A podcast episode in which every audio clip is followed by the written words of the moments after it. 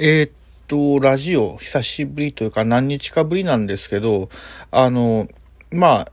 ほぼほぼみんなの方がもう仕事納めっていう状況になってるのかなと思ってて、あの、2020年を振り返って、何者でもない僕らが何者かにもなるためにっていうタイトルでちょっと考えていきたいなと思ってます。じゃあ、2020年に自分が何者かになれたかっていうと、何者にも慣れてないし、あの、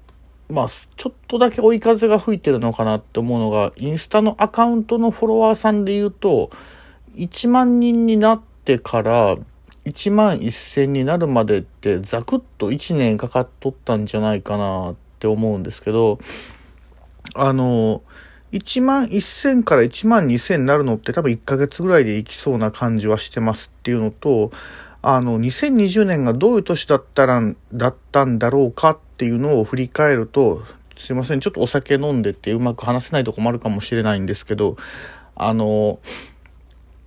2020年って世間的に言うと、まあコロナ禍で大変でしたよねっていうのはあるんだけど、僕自身で言うと、別に狙っとったわけでもないし、なんかこう意図があったわけでもないんだけど、流れ的に結果的にすごく恵まれたフリーランスみたいなスタートを切れたっていうのはあると。で、もちろんこう、完全なサラリーマンだった時に比べるとしんどくなりましたっていう風な結論になれば、まあ、良かったんかもしれないんだけど、ありがたいことに少しそれよりはいい結果に終わってて、一緒に働く人、お客様含めてすごい恵まれた状況で終われたかなっって思ってます。ただ、あのー、まあ、恋愛の面においたら、結論付けるのはどうかなと思うけど、あまりうまくいかなかったですよねっていうのが結論です。ただ、振り返ってみると、2019年までって正直、前の会社のサラリーマンをしてて、何をしても全然楽しくなかったし、ただしんどいだけだったんだけど、2020年ってしんどいことはもちろんあったし、プレッシャーもあったし、下手したら食っていけないっていう状況はあったんだけど、2020年って振り返ってみて感じるのはもちろんしんどかったけど、まあ、いわゆる労働時間っていう面で言うと圧倒的に減った中で収入はまあ下手したら倍ぐらいになった。っていうのはありがたい話であるんだけど、今現時点で言うとそこをどうこう、キープしていく、膨らましていくかっていうところの課題は持ってるにしても、なんか、昨日の常念さんって方の本を読んで思って、で、今日、ロバート清崎さんの、あの、えっと、金持ち父さん、貧乏父さんっていう本の、あの、投稿の順番とは逆に読んでいってるんですけど、あの、ちょっと名前が難しいんであれなんですけど、キャッシュフロークロワドラントっていう、あの、ちょっと難しい名前なんですけどね、いわゆる、どうやってお金を生み出していくかっていうことには4タイプありますっていうので、あの、フリーランスって今、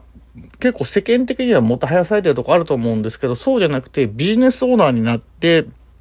投資家にならないといけないですよねっていうのを分かりやすくまとめてくれてる本だって、このタイミングでこれに会えたっていうのはでっかいなと思ってるし、まあ、あんまこんなこと公に言うことでもないんかもしれんけど、恋愛がうまくいってないっていうのはずっとあるし、遅咲き早咲きって言ったら遅咲きの遅咲きの遅咲きなんかもしれないけど、まあ、死ぬ間際までには成功したいとかは言わないですけど、まあ、去年、占い師の方に見てもらってフリーランスっていうところに踏み入れようと思ったんは、40歳まであと3年で超絶うまくいきますよって言われたことを検証してるだけであって、途中が一番不安ですよねっていうのは今日の投稿にも書いたんですけど、もちろん確証なんか全くないし、まあ、やりながらこう試行錯誤してっていうのもあるけど、タイさんって人にも会えて、あえて会ってはないけど、学びのきっかけをいただいたりとかで、必要なものが必要なタイミングで来るっていうふうには慣れてるのかなっていうのが今年の収穫だし、